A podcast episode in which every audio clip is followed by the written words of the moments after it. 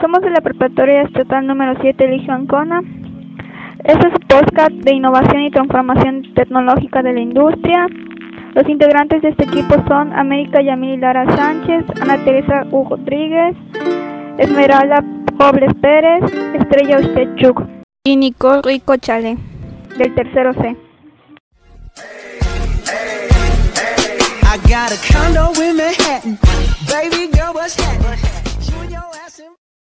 Un placer estar con ustedes hoy en este podcast. Soy Estrella Ostechuk y esto es Innovación y Transformación Tecnológica de la Industria. A continuación nos acompaña Ana Teresa Hugo Rodríguez. Las empresas digitales tienen las herramientas para detectar olas de descripción y competir en un mercado fluido. Organizan estructuras, equipos y procesos de manera que impulsan el crecimiento de los ingresos y la productividad. Utilizan la tecnología para permitir formas de trabajo más cercanas en el cliente. Aprovechan las capacidades analíticas avanzadas para detectar qué tendencias son importantes y determinar qué impacto tendrán en el negocio. Utilizan lo digital como un multiplicador de valor que abre nuevas oportunidades para ser parte integral de un nuevo ecosistema. Convertirse en una empresa digital es necesario para alcanzar nuevos niveles de crecimiento siendo el reto el determinar qué tan rápido las empresas pueden moverse hacia la digitalización en miras de un futuro más rentable. Algunas de las empresas que han tomado digitalización en México son Grupo Lala, con la reciente adopción de la plataforma de manufactura y activos de SAP Digital Security Chain, la empresa mexicana busca fortalecer la visibilidad de todos sus procesos manufactureros como resultado de la automatización y digitalización de las, más de 30 fábricas que Grupo Lala tiene a nivel mundial, permitiéndole al mismo tiempo a sus colaboradores y ejecutivos la posibilidad de tomar mejores decisiones en tiempo real. Grupo Financiero Banorte decidió sentar las bases para la transformación digital y la consolidación contable de productos financieros, logrando mayor visibilidad y procesos más ágiles. Japón, industria automotriz y sus marcas reconocidas. Hoy en día, las armadoras están invirtiendo cada vez en tecnología. Actualmente, en el mercado diversos vehículos cuentan con innovaciones de asistencia al conductor por medio de una cámara y radares como sistema antibloqueo de ruedas, ABS. Los dispositivos de control de estabilidad, SC o SP, o los nuevos sistemas de aparcamiento asistido que forman parte de ese conjunto de elementos tecnológicos que, además de facilitar la experiencia a los usuarios, reduce el riesgo debido al factor humano. La industria automovilística de Japón continúa floreciendo, su cuota de mercado ha aumentado nuevamente y en el primer trimestre de, 2008 Toyota superó a los estadounidenses General Motors para convertirse en el mayor fabricante de automóviles del mundo. Hoy, Japón es el tercer mercado automotriz más grande y hasta que China lo superó recientemente, era el mayor productor de, autos del mundo.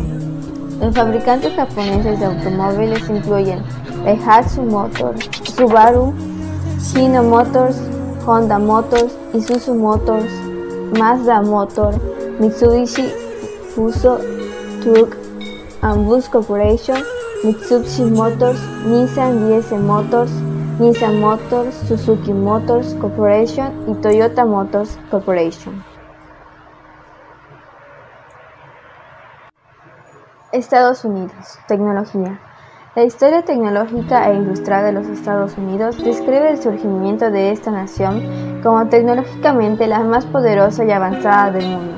Desde su aparición como una nación independiente, los Estados Unidos han impulsado a la ciencia y la innovación como resultado, ha sido el lugar de nacimiento de 161 de los 321 invenciones más importantes según la Enciclopedia Británica, incluyendo el avión, Internet, el microchip, el láser, el teléfono móvil, el refrigerador, el correo electrónico, el microondas, el ordenador, el ordenador personal, la pantalla de cristal líquido y la tecnología LED los acondicionadores de aire, las líneas de ensamblado, el supermercado, el código de barras, el cajero automático y muchos más.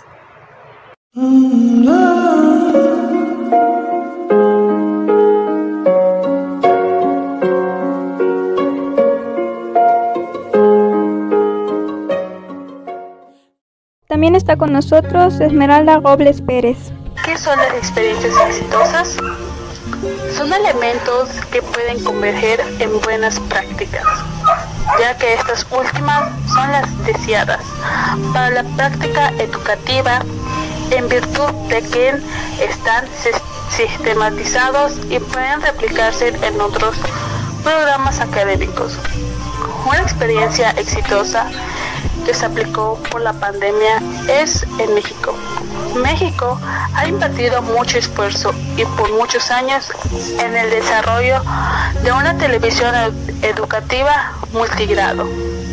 Entonces, ahora le, le sacando provecho a este programa, en particular para garantizar equidad. Actualmente, Televisión Educativa es una red nacional con programas emitidos en todo México, en distintos horarios y para los diferentes grados. El gobierno también puso a disposición herramientas digitales para docentes, alumnos y familias, así como copias online de todos los libros de texto de las diferentes materias y niveles de educación. Última invitada del día de hoy es Nicole Rico Chalé. La transformación digital es uno de los temas de los que más se habla en el mundo de los negocios. Los líderes de las organizaciones responsables de implementar este proceso muchas veces no saben qué hacer para enfrentar los múltiples retos, tanto por la incertidumbre que produce el cambio en los modelos de negocio, como para la insuficiencia en capacidades técnicas y de liderazgo necesarias para abordar la transformación de sus compañías. Una de las definiciones más prácticas del, del, proceso de transformación digital que se encuentra en la literatura disponible es la de David Roberts, uno de los más importantes expertos en disrupción tecnológica, innovación y liderazgo exponencial, quien define el proceso en dos etapas. Digitación, momento en el que las organizaciones empiezan a convertir su negocio en información. Digitalización, cuando la organización ya tiene la información. Identificar cómo se generan nuevos modelos de negocio, convirtiéndose en la etapa más importante. Transformación digital, retos y desafíos para las empresas. Una forma de implementar una estrategia de transformación digital descendente con el compromiso de los empleados es definir metodologías de establecimiento de objetivos en toda la empresa. El establecimiento de metas puede ayudar a evitar los problemas mencionados por parte de los empleados como las prioridades en conflicto, la falta de comunicación y la necesidad de procesos más claros. La transformación digital requiere repensar la estructura organizacional, el flujo de trabajo, la tecnología, las métricas del negocio, la experiencia de los consumidores y más. Necesita un compromiso total en toda la organización.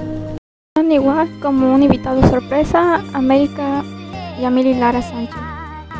Hola, yo creo que la digitalización en las empresas actualmente ya es algo que todas las empresas deberían de aplicar y tener en cuenta, ya que ya es algo muy importante en tener ese tipo de cosas en sus empresas.